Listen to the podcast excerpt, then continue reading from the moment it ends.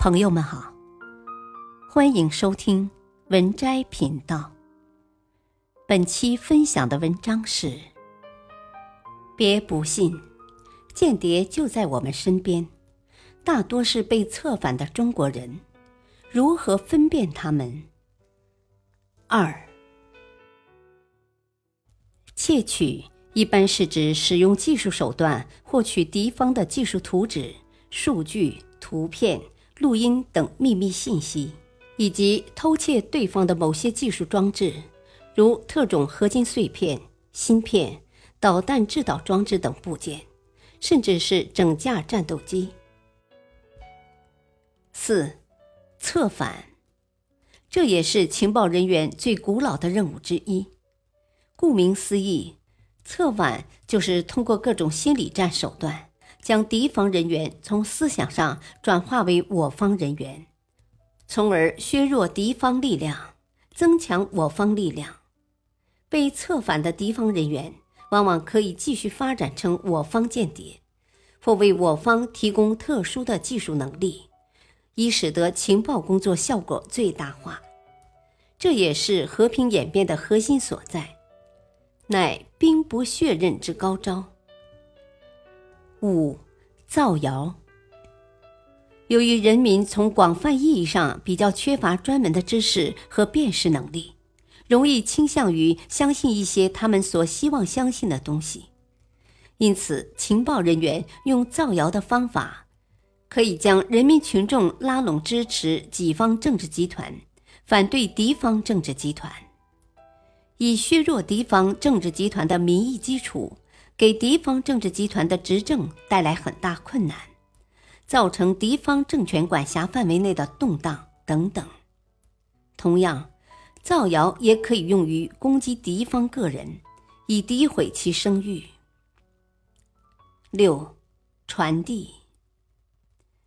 这是一类比较特殊的情报人员，他们不单独行动。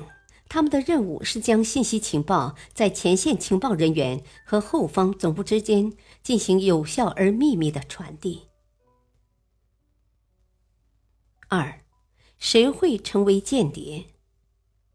西方每个国家都有不同的间谍机构，他们各有不同。其中，美国间谍机构最多，经验最老道，势力也最大。在西欧。原北约成员国的基本做法都和美国相去不多，因此下面仅讨论美国。美国政府主导的情报工作是力度很大、成效颇丰的。美国的情报机构对外主要是 CIA，对内主要是 FBI，其中 CIA 尤其注重在留学生中进行情报工作。经过几十年的实践总结，CIA 已经形成了一整套招募、发展外国间谍的行之有效的方法。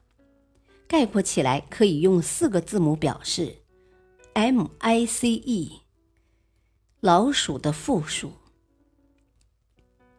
M，即金钱，这个其实没什么好说的，许多人见钱眼开，给奶便是娘。I。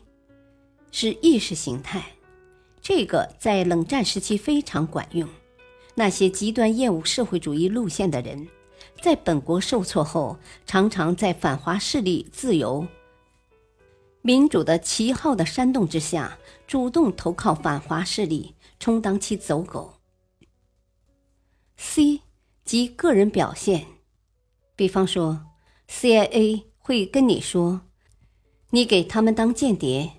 你就可以成为零零七那样受到万人追捧的明星，你给他们当间谍，你就可以实现人生的最高价值等等。E，即道德压力，就是常见的利用美色或者经济问题来引人上钩，抓到把柄，然后以此来要挟人为自己当间谍。CIA 的这个老鼠法则可谓屡试不爽，因此符合这四条中任何一条很显著的人，都很有可能被发展成为间谍。另外还有经常发些煽动言论，歪曲历史、诋毁中国、打击人民安全感，故意说错一些军队番号和部署位置，刺激真正的军人来辩论，搜寻各种军队内部未公开照片等等。由此，如果你发现有人对政治特别感兴趣，其政治倾向和言论却又很不和谐，又符合上面中的任何一条，就要高度注意了。这样的人很可能不是自己头脑发热，不是自己真的要愤世嫉俗，而可能是为了国外间谍卖命。本篇文章选自微信公众号“海门国安”。感谢收听，再会。